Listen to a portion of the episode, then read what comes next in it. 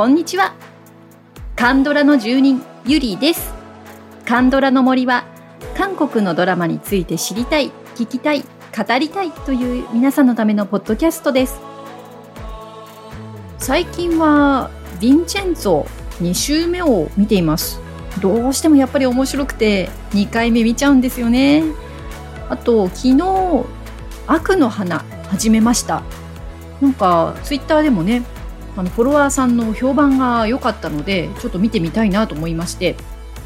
まだ第1話の後半までしか見てないんですけど結構引き込まれますね。これどうなっていくのか楽しみです、まあ、ヴィンチェンツォを見終わったら今度は賢い医師生活見ようかな。なんかシーズン2がね6月に来るって聞いてるのでもういよいよやっと行ってみようかなと思ってます。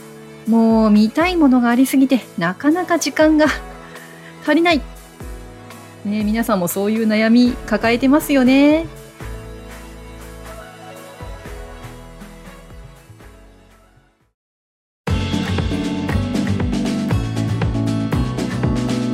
さあ今回から2回にわたってヴィンチェンツォやりたいと思います。はい、えー、ドラマ「ヴィンチェンツォ」は2021年2月から韓国の TVN で放送が始まりましてネットフリックスでも世界同時配信されました。毎回1時間以上のね尺なんですけれどもそれで20回。結構長かったですよね。主人公はヴィンチェンツォ・カサノという韓国系イタリア人ということでソン・ジュンギさんが演じられました。マフィアのコンシリエーレという、まあ、設定なんですけれどもね。あのコンシリエーレっていうのはマフィアの顧問とか相談役の立場ですね。ナンバー3とも言われているようでなんかすごくこうベビーフェイスなのに可愛い感じなのに冷徹なマフィアの人間ということでもう最初からすごい魅力的な始まり方をしました、まあ、そのイタリアから韓国に来てクムガプラザという古い雑居ビルに来るんですよね。でその下にこうその下に金塊が眠ってるということでそれを手に入れようとするんですけれどもまあ、そこのビルが、まあ、悪質な再開発にかかってましてそれを手掛けるのがバベルグループ。そこと戦う羽目になるという、まあ、というドラマになりますがこれあのジャンルとしてはノワールと言われていて、まあ、ノワールというのは、まあ、フランス語で黒という意味なんですが闇社会とかね暴力とか、まあ、そういったものをテーマにしてるよという感じですね。なのでノワールと聞いていたのでちょっと後回しにしようかなと思って最初見てなかったんですよ。そしたらもうみんなの反応がすごくてこれ面白いって。えー、えなんだこれノワールって言いながらコメディだったのかと思って、まあ、見始めたら、まあ、かなりスタイリッシュ。あれ？これコメディなのかなと思ったら本当にコメコメディになってきてね。あの途中通勤電車で見てたんですけどあの通勤電車で吹き出すという。いやあれ電車で見ちゃいけないなと思いながら。でもそうやって大笑いしていると途中で突然これはやっぱりノワールだと気づかされるというね。もう最終話まで配信が楽しみで楽しみで仕方なかったドラマでした。さあ今日は皆さんからアンケートでいただいたキャラクターの投票の結果とか、えー、好きなシーンというのをご紹介していきたいと思いますここからネタバレになりますのでネタバレ NG な方はヴィンチェンツォ見てからお聞きください。さあ、キャラクターの投票行ってみましょうか。まあ、今回30人以上の方から、えー、アンケートをいただいているんですけれども、まあ、まず第1位は当たり前のことなんですが、ヴィンチェンツォですね。もうほとんどの方が絶対にこの人ということで入れてます。じゃあコメントをね、お読みしましょうか。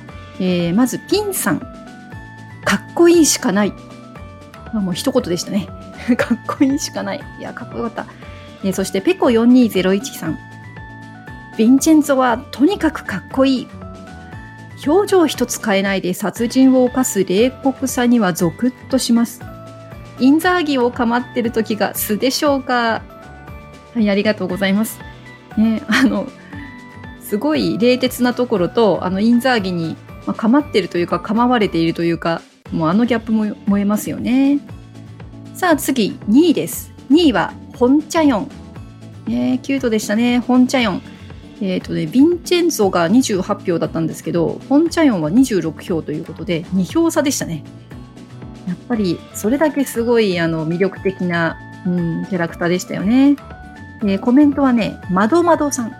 チャヨンかっこいい もうこれヴィンチェンツォと一緒ですね。うん、かっこいいよね。そして、チャ社長のペンさん。チャ社長のペンさんですね。はい。えチャヨンはとにかくキュートで面白い。でも、笠野が人殺しをするのはいいとは思っていない。でもそれしか方法がないと考えている絶妙なところが好きでした。かっこお父さんに似ている。えー、そうですね。あの、本茶ヨン自身もすごい性格はぶっ飛んでるようには見えるんですけれども、まあ、ヴィンチェンツォのやることがもっとぶっ飛んでるんでね、なかなかその辺の、なんていうのかな、まあ、葛藤をちょっとしてるところも良かったですね。まあ、そんな2人ですけれどもヴィンチェンツォとチャヨンに関するコメントも、え、いただいてますのでその2人に関するコメントを読ませていただきますまずノンさん笠野チャヨンのクールでスタイリッシュな2人は最高のバディでした笠野の高級スーツをバシッと着こなし常に余裕しゃくしゃくで敵を倒すところには毎回キュンでしたチャヨンもアジアンビューティーでかっこよくスーツを着こなしたり、ドレス姿も美しく自立した女でかっこよかった。はい。そして、ヨーコさん。ヴィンチェンツォはキレッキレでかっこいいのに可愛くて魅力的なのは当たり前だし、チャヨンはとにかく芯があってかっこいい。なのにキュート。二人の甘くないラブシーンの数々が大好き。はい。そうね、2人とももう本当にかっこよかったよね。もう2人でかっこよく立ってる姿がもうそれだけで、うん、いいねって感じでしたね。さあ、次行ってみましょう。えー、ここからが、はい、誰が来るのか楽しみな順位になってきますけど、3位、チャン・ハンソ、15票。これ、来ましたね、ハンソ。売りハンソですよ。もう私もハンソ大好きです。まあ、今回投票を私はしてないんですけど入れるならやっぱりハンソですねさああの売りハンソのコメントを読んでいきましょうもうラブなコメントがたくさん来てますよそうハンソにはねあのハンソオンリーでコメントいっぱい来てるんです、えー、まずロブコさんハンソがおバカ全開で笑っていたのに最後はあんなかわいそうなのが辛すぎるケイコさん主役お二人については言わずもがな。ハンソも皆さんと同じく私も保護者会メンバーです。ありましたね。あの、ハンソのあの保護者の会みたいな感じでツイッターでね、タグがついてましたけれども、本当にハンソ可愛かったんでね。はい、次は、コンコン素朴ファイティンさん。愚かさも悪であると思わせる前半からの華麗なる反転。最後はバベルを正しい道に導くため、兄と慕うヴィンチェンツォを守るために自らを犠牲にすることを厭わない強い意志を見せたからはい最後泣きましたねやっぱりあのチャン・ハンソを演じるのがねガク・ドンヨンさんということでこれは一筋縄では絶対いかないな絶対ただ悪いただ弱気な人物ではないなと思いましたけどここまでね見せてくれるとは思わなかったですねはい、えー、次はトッケビーのちさん。ハンソは19話から断然愛すべきおバカちゃんでよかった。ノンさん。ハンソは後半の子犬感が。傘のをひょんと慕うハンソが可愛くてたまらなかった。ライさん。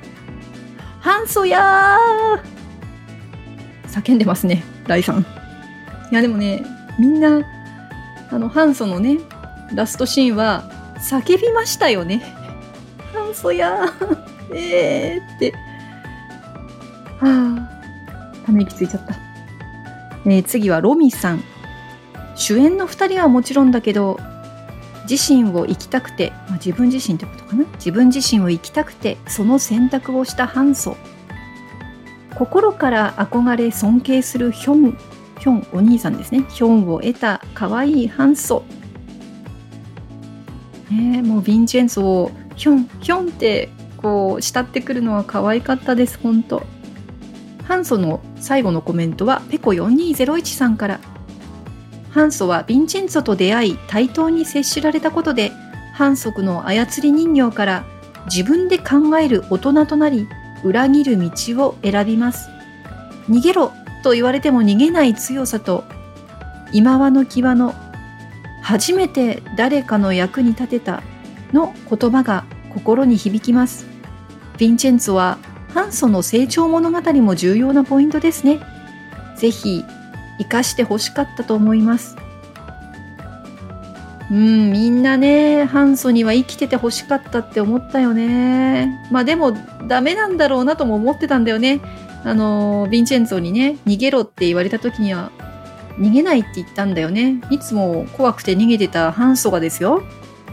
なあもうこれはあのフラグが立ってしまったって思ってたんですけどうん生きててほしかったよね。皆さんそう思ってますよね。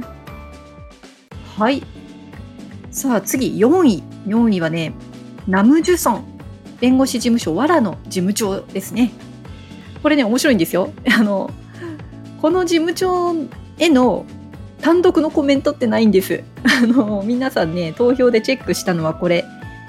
ヴィンチェンツォとチャヨンとこの事務長のナムジュソンさんの3人ですね。わら三人衆というんですかね。そのコメントのみでしたよ。ということで、この3人へのコメントを読んでいきたいと思います。麦タンママさん。この3人のチーム力は最高。かっこ各自の能力プラスお互いへの信頼。花咲く陸さつきさん。3人が可愛すぎる。チャヨンになりたいさん。チームワークが最高だから。ルカさん。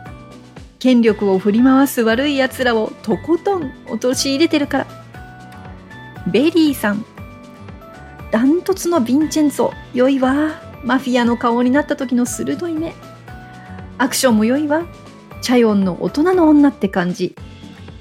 事務長のキャラ。キャラになってますよ、事務長。キャラだよね。もうキャラって際立ってましたね。カズモッチさん。事務所で3人で会議している場面がわちゃわちゃしていて、とても良かった。ヴィンチェンツォの怖い人のはずなのに憎めないところ、チャヨンのチャーミングなところ、意外と仕事ができる事務長がとっても好きになりました。そうそう、意外と仕事できるのよね。ギロチンファイル、まあ、ギロチンファイルでいろいろと調べたりするのがもうこのね事務長の役目になりましたけれども、うん、結構いい仕事してましたねはい、えー、4位は藁の事務長ナムジュソンでしたさあ次5位ですね5位は誰かな？ね、それはね、アン義足。アン君ですよ。対外安全保障情報局のアン君。はい。えー、パン君ね、発表いただいてる割には、あの、コメントは書いてくれる人あんまりなくて、え、お一人、小熊さんからのコメントをご紹介しますね。アン君がいなければ、傘の死が助からなかった場面もあり、影の功労者だと思っている。まさに、本当にそうですね。アン君ってすごく、こう、コミカルに描かれていて、本当にこの人仕事できるのっていうところあるんですけど、さすがにやっぱりこのね、対外安全保障情報局というところにいるだけあって結構役に立つんですよね。なかなかかっこよかったですね。はい、えー、そして今度はね2票ずつ取った人が2人いましてまあ、これがちょっとねあの対照的なので紹介していきますけれどもまずお一人目はね、えー、ホンユちゃん。2票入りました、えー、ユジェメオンさんね演じたチャヨンのお父さんですねえまずお一人目、クロエさんから。ユジェメオンさん目当てで見始めたから、おー、わかる。私もそうでした。ユジェメオンさん出てるから、これは絶対見ようなと、絶対見ようかなと思ってましたね。そして、えニチ、ニチさん。本親子。親子でいただいたコメントですね。ユジェメオンさんがもともと好きなんですが、この2人のシーンが早々に見れなくなってしまったのが残念。はい、そうでしたね。かなり序盤で、えー、そうですね、3話のラストぐらいでしたっけ？あっという間にいなくなっちゃった。それもすごく衝撃的な形で、ね、本ゆちゃんは行ってしまいまして、いやあそこで一気にああこれノワールなんだって引き戻されましたね。もうちょっとね見てたかったねユージェミョンさん。うんでもストーリー上しょうがないね。ここで退場するしかなかったなとは思います。はい。そして同じ2票を集めたまたこれ正反対の人が来ましたよ。チェ・ミョンヒ。ミョンヒですよ。悪いやつでしたね。悪い女でした。それでもやっぱりコメントがねちゃんと入るというまあこれはやっぱり魅力的なキャラクターでしたね。ねコメント読ませていただきます。ようこさん。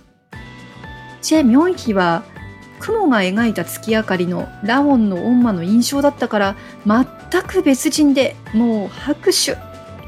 彼女のサイコパスな振り切れた演技はヴィンチェンゾに必須だと思う。お二人目はペコ4201さん。チェ弁護士の善悪メーターの悪への吹っ切れっぷりには度肝を抜かれましたがあっぱれでもあります。他人には平然と危害を加えるのに自分に危害が加えられた時の怯え方が尋常でないのが面白かったです。しかしよく食べてますね。ダンスは可愛かったですがラストはかわいそうでした。はい。ね吹っ切れてましたね。チェ弁護士をね演じられたキム・ヨジンさん。いろんなドラマにね出ていらっしゃいますよね。私も大好きな女優さんであのヴィンチェンゾーに出てきた時はまだどういう立場になる人なのかわからなかったですよね。ここまで悪い人になるとは全く思ってなくってあーキム・ヨジンさん出てきたって、まあ、無邪気に私喜んでたんですけどまあまあすごかったね。そしてあのダンス。いやー。ねチェ・ミョンヒ2票でした。でそれでですね最初のヴィンチェンツォのアンケートを取った時に他のファンの方に追加の質問ありますかといったところ、あの、コンコン素朴ファイティンさんから、えー、来たんですよ。本編では語られなかったけれど、チェ・ミョンヒがなぜあそこまでの悪人になったのか、背景が気になって仕方ありませんでした。検察で出自を馬鹿にされた、まあ、例えば地方出身、地方大学出身、女性であることで悔しい思いをしてきた、などなどいろいろ想像しましたが、どれもピンときません。ミョンヒの人物像に関して皆さんの考察、想像を聞いてみたいです。アンケートをね、追加で取らせていただいたんですけれども、結構来ましたよ。はい。えー、ちょっとここでね、あのー、まあ、途中なんですけれども、チェ・ミョンヒについての考察を、皆さんの考察をね、挟んでみたいと思います。えー、まず、ピンさん、一言、勝負。あ、もともとってことね。腹巻さんは、お金が好きすぎた。あなるほどね。お金の亡者だったってことね。ねキリママさん、負けたくないから。あ、これね、あると思いますね。負けたくないから。あの私ちょっと今、2回目、2週目して見直してるんですけど、あの反則に、あの、悔しさをぶつけてるシーンがあって、私も会長と同じで一度も負けたことがないんです。この屈辱は絶対、あの、返すみたいな発言をしてるんですよね。あすごく優秀でもう負けたことがないっていうその強烈なプライドがあったんだなって思いました、えー、次はチャヨンになりたいさん。どこかで一線を越えてから麻痺してしまったのかな？うーんそうかもしれないですね、チコさん。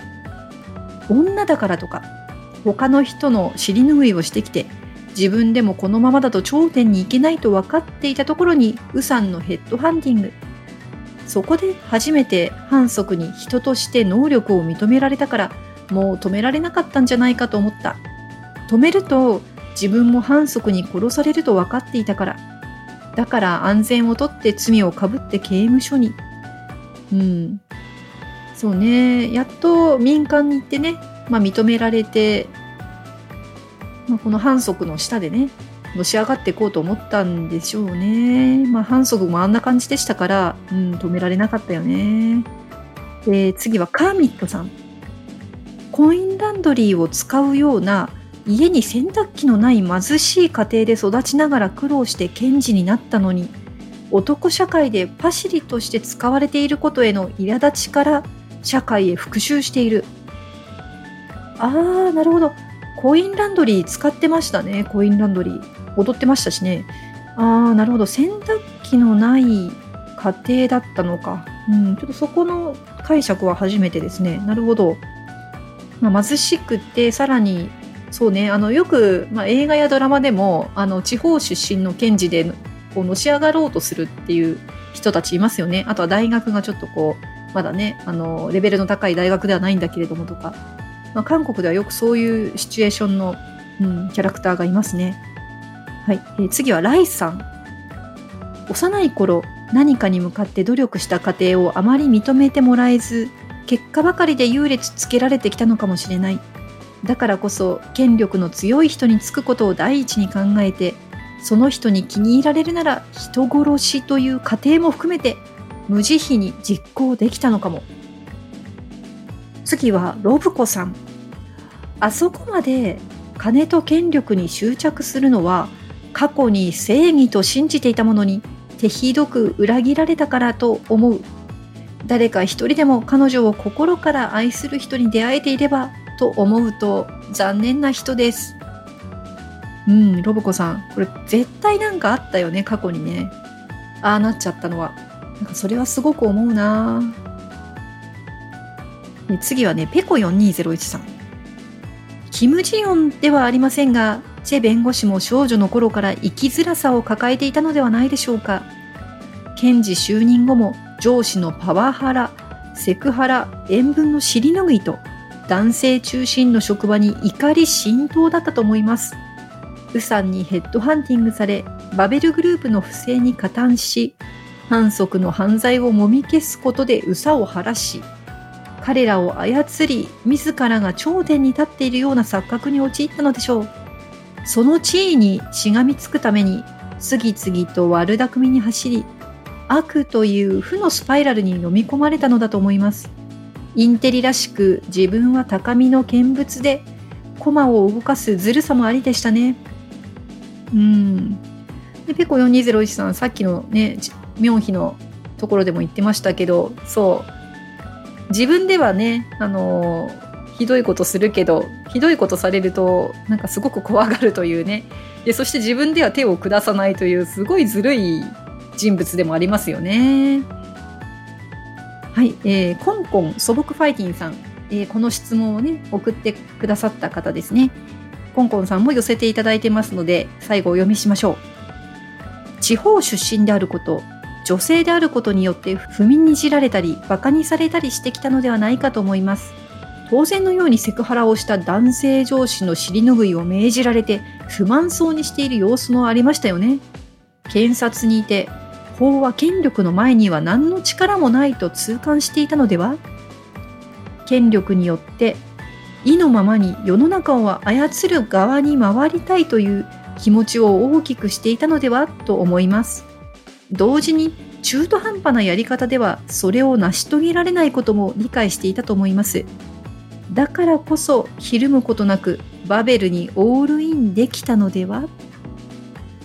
なるほど、うん、やっぱりねあのチェミョンヒ優秀だったし、うん、なんかこここのチェミョンヒという怪物をね生んだのはこのね韓国のまあ韓国だけじゃないと思いますけど、まあ、世の中のこの女性差別であり、まあ、地方の差別であり、まあ、そうそれでねあの踏みつけられてたっていうところからのその怪物の誕生という感じがしますね。まあ全然そのドラマでは描かれなかったんですけど、うん、私もね描かれることを期待はしていたんですけど、うん、出てこなかったですよね。でも仮に描かれたとしてあチェミョンヒしょうがなかったよねって思うと、うん、最後やっぱり復讐しづらくなりますよね許してあげたくなっちゃうというか。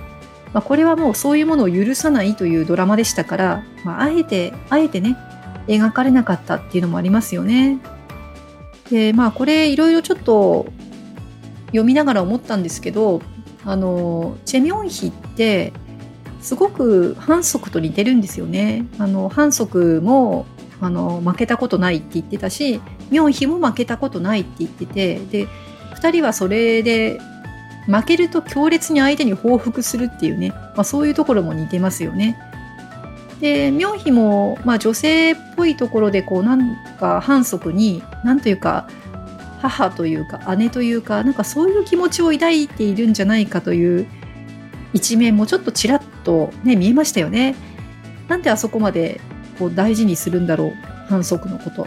怖がって怖がってはいるんだけど心配もしている感じもし、うん、ちょっと見えました。で反則もあのここまでねあのミョンヒだって結構失敗してるじゃないですか。でイライラしてね怒鳴りながらもあのうまくいったら2人で喜んでダンスしたりとかで最後まで信頼してたじゃないですか。うん、なんかやっぱりあの反則にはいなかった姉のような存在だったのか、まあ、反則ってお母さんのことを何かちょっと強く思ってる節がありませんか？あの自分がチャン・ハンソクだと明かすシーンでもあの父親のこと紹介する時にあの浮気なんかしやがってみたいなことを言ったりとか、まあ、あの世で、ね、母さんに謝ってこいぐらいのあのコメントもしたりとかね。なんかすごくお母さんに対してっていうのがなんかあるような気がしていて、まあ、それをちょっと若干ミョンヒと重ねた部分があるようなないようなもうはっきりしないですよこれ。うんでもそういうね、微妙ななんかキャラクターの関係っていうのがね、うん、なんだろう、やっぱりこれ、描かれないっていう、その、あえて描かないっていう、うん、なんていうのかな、ドラマの良さっていうのがあった気がします。はい。コンコン素朴ファイティンさん、いい質問ね、ありがとうございます。これ絶対私もね、あの、考察したかったことなので、この追加質問に送っていただいた方、ありがとうございます。さあ、えっ、ー、と、続けていきますよ。うんとね、えっと、あとはね、1票ずつ入ってるんですよ。で、コメントがちょっとないので、あの、続けていきますけど、えー、チャンジュヌ、反則ですね。まあ、今ちょっと話してましたけど、1票。えー、次は、ウサン代表のハン・スンヒョク。でもう一人が、えー、チョ社長ですね。チョ社長もかっこよかったね。私も好きでした。で、最後にね、1票入った人、人じゃないな、これ。1票入ったキャラに、えー、コメントが来てまして、これ、え、ー、と、紹介してキャラクター投票の最後にしたいと思います。みちさん。インザーギ。インザーギっておきました。ドラマ中からさすがインザーギって思ってたのですが、見終わってから友達に元サッカー選手、かっこ現在指導者と教えてもらいびっくり。そのプレイスタイルもすごくうまいわけでもないのにここぞという時に点が取れる選手だったと聞き、まさにインザーギって笑い。みちさんありがとうございます。インザーギ。結構みんな鳩見ると、もうインザーギとしか思えないってね、ツイッターでもよく見かけるんですけど、インザーギよかったよね。1票入りましたよ。コメントまで来ましたよ。私もあの、インザーギ、インザーギっていう意味は何かイタリア語で意味があるんだろうかと思って調べたときに、いきなりサッカー選手がいっぱい出てきてびっくりしました。そうそう。なんかすごくトッププレイヤーがインザーギのことについて、なんだかよくわからないんだけど、あのうまいってわけでもないなんだかよくわからないけど抜かれちゃうみたいなことを言ってたりして、うん、不思議な選手だったらしいですね。はい。ということで、キャラクター投票でした。でもう今ね、収録してて30分以上経ってるんですけど、困ったな。うん。今回結構長い感じになりそうですね。これから好きなお気に入りのシーンに行こうと思うんですけど、うん、まあでも他にドラマも控えてるし、今ね、2回にしようか3回にしようか迷ったんですけど、うん、やっぱりちょっと長いけどみんなお付き合いいただけますかね。さあ、次行きましょう。ヴィンチェンツォのお気に入りのシーンをどうぞ。さあ、どんどん行ってみましょう。えー、まず、ロミさん。1話ですね。1話のイタリアのブドウ畑を焼き尽くすシーン。あれかっこよかったよね。私もあれを見てすごく、うわー、いいなと思いました。そうあ。あのシーン、スタイリッシュでね、あのシーンを見て結構、これはちょっと名作になりそうだなと思いましたし、実際あれ CG だったって聞いて、それもすごくびっくりしてます。えー、次は2話。にいただいてます。2話のラストにいただいてます。みちさん。傘の死とお母さんのお散歩のシーンと言いたいところですが、ワインパーティーなところかな。あそこからクムガプラザの住人との関係性が少しずつ変化していったので、うん、なかなかね、こう技ありなパーティーでしたもんね。すごく良かったです。で次はハイジさんから4話ですね。ヴィンチェンツォが病院で目を覚ますシーン。効果音がサイダーで爽快。はいはい。あのー、もう一回ね見てみましたよ。どんな音だったっけと思って。そしたらあのポンと線が抜ける音がして2回くらいかな。その後シュワーっと音がするんですよね。笑っちゃいます。はい次はまゆかもさん。5話のラストですねこれ。裁判所にめっちゃ派手な車で乗りつけるシーン。いやあれかっこよかったですよね。うん。2人で同時にこう降りてきていやすっごい絵になるなと思って。でその後こう階段登ってってあのチャヨンがあのサングラスちょっと外しながらこうお茶目な顔するんですよね。もうあれもすごい好きで。いやかっこよかったです。そして次はねこれすっごいもらった。たくさんの人からいただいたところですけど8話あれですよ。テホ。テホですよ、えー、ロブコさんからいきましょうか、えー、ストールを肩になびかせ乗馬するシーン。眩しすぎます、えー、ゆりさん。白馬の王子様テホ、えー、ピンさん。遊園地。遊園地で遊んでましたね、えー、ケイコさん。ユーモアを交えてで相手と戦ったシーンすべて中でもテホに扮した時でした。はい。もう8話は笑いましたよね。あれ、あの、テホに扮していく前にものすごく嫌がるんですね、ヴィンチェンツォ。ですごい嫌がってる最後のとこ正座してて いつもあんなにかっこいいヴィンチェンツォが 情けないなみたいなのも面白かったです。はい。えー、次がやっぱり、えー、同じ8話なんですけど、チャ社長のペンさんから。ミンソンの恩馬が出てくるシーンが2012年のロンドンオリンピックのエリザベス女王がジェームス・ボンドと出てくる動画があるんですがそれをパロっていてかなり笑いましたおおこれね言われてましたねあの8話でねあの私はちょっとこのパロディが最初わからなかったんですけどみんなねあのツイッターとかでこうお話ししていてなるほどなそういうところもなかなかね面白いヴィンチェントですよね。はい。で、そしてまたその8話のエンディングで小熊さんから頂いているのが、記者たちを振り払うヴィンチェンツォ。はい。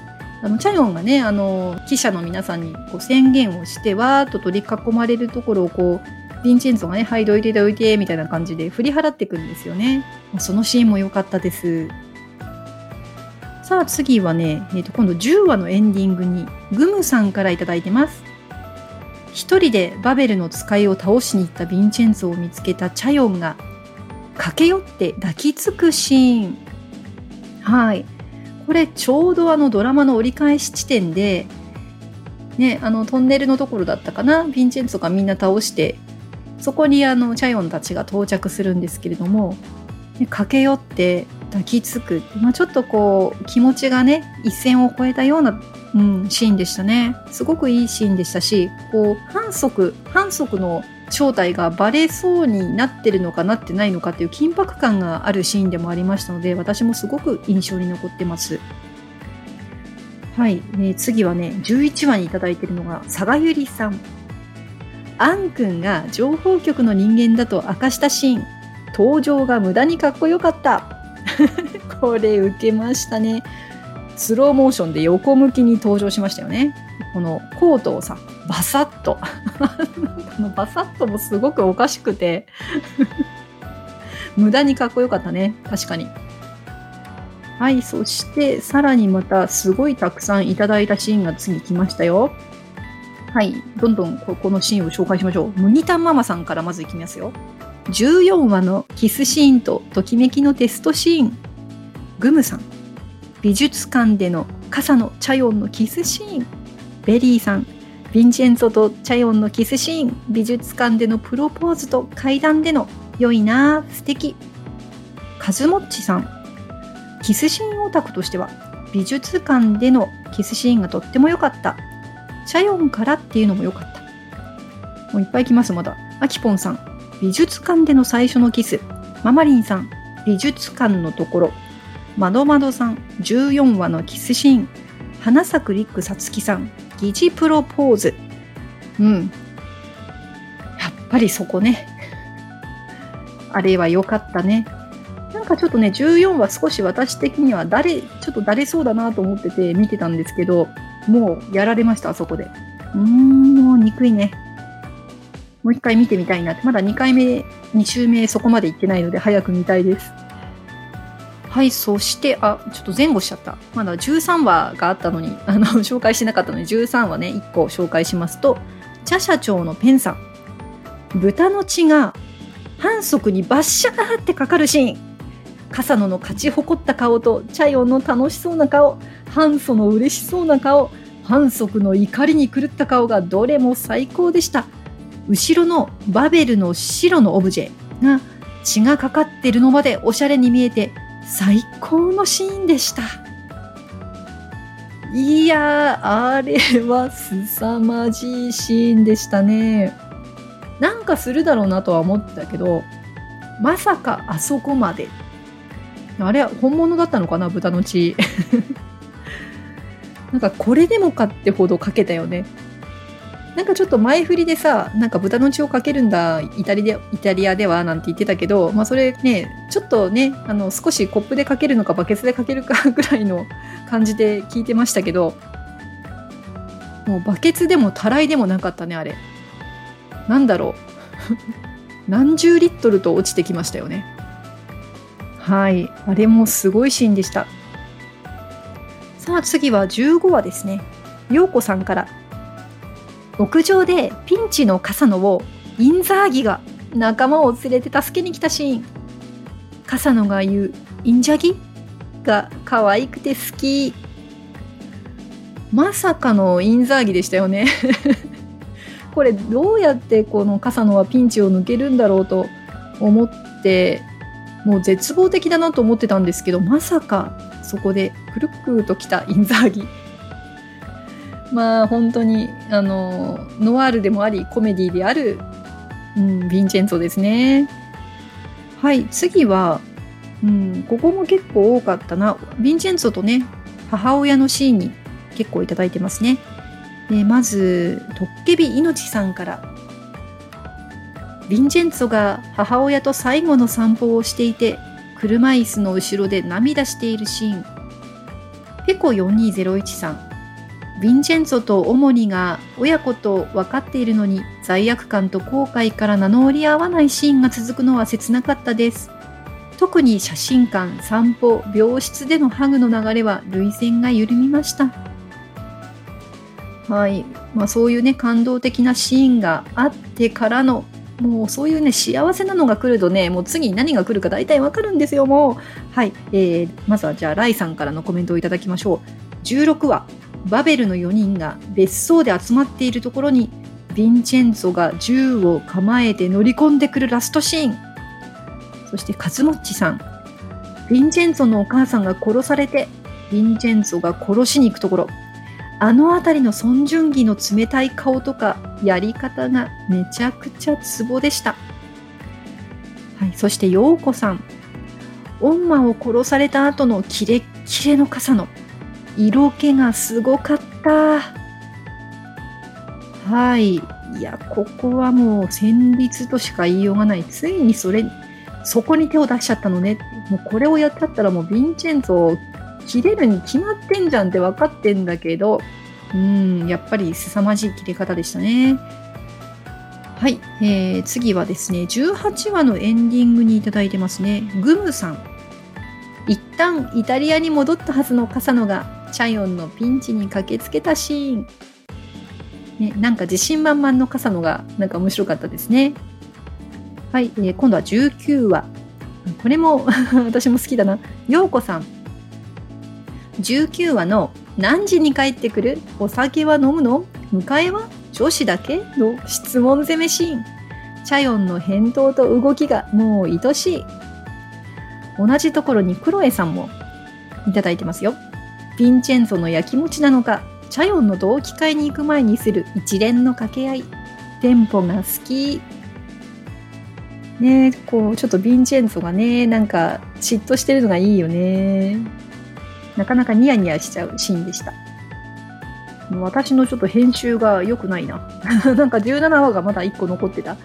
20話に行く前にこの17話もねちょっと紹介しちゃおう。和もちさん。ダントツで好きなのが笠野ファミリーがみんなでクムガプラザの前に集合するところです。あったよ。かっこよかったよ。だんだん集まってきてね。一列になってくんだよね。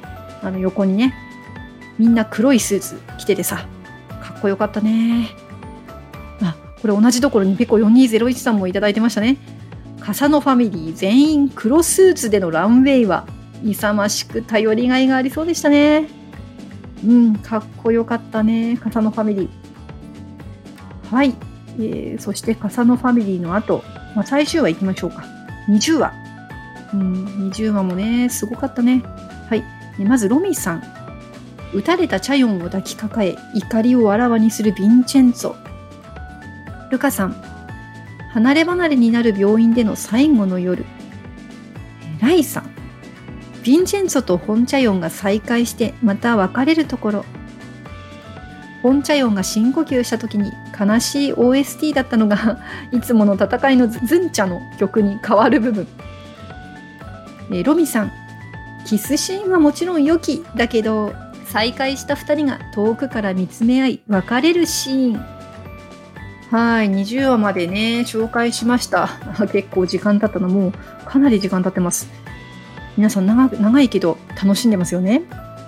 はい。まあ本当にいろんなシーンあったんですけどまあこれというそのシーンに特定できないっていう人のねコメントもありましたのでちょっと紹介していきましょう。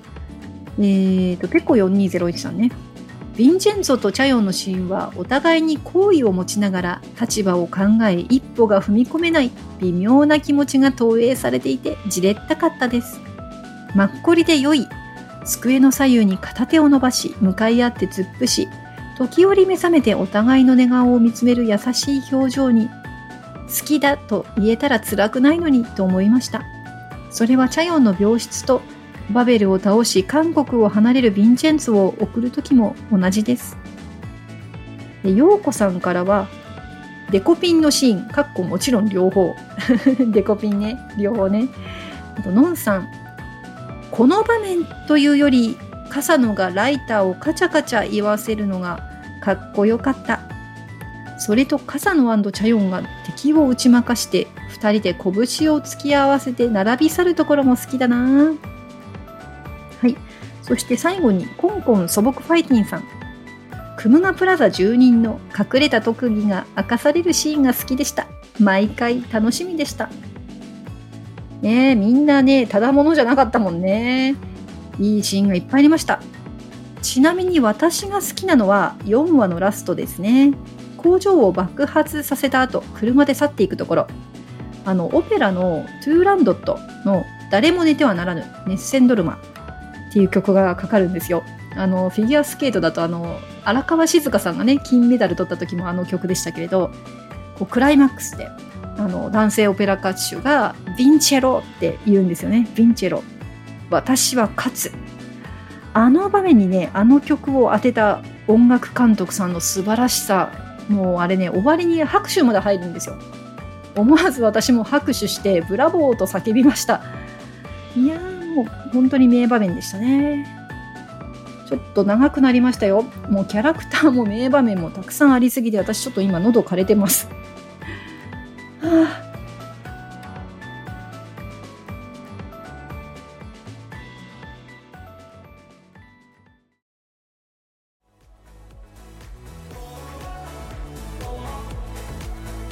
さあ、いかがでしたでしょうか？これ前編です。まだ後編があるんですヴィンチェンツォはい次回後編はね全体的な感想と追加の質問ご紹介していきたいと思います。追加の質問はクムガプラザに出店したら何出しますかっていうのとヴィンチェンツォとチャヨンのその後ですね。ちょっと今ね疲れ切っております。あの午前中今収録してるんですけど後編午後収録します。もうすでに50分以上喋っております。はい。今日もお聴きいただきありがとうございました。また次回カンドラの奥深くでお会いいたしましょう。疲れた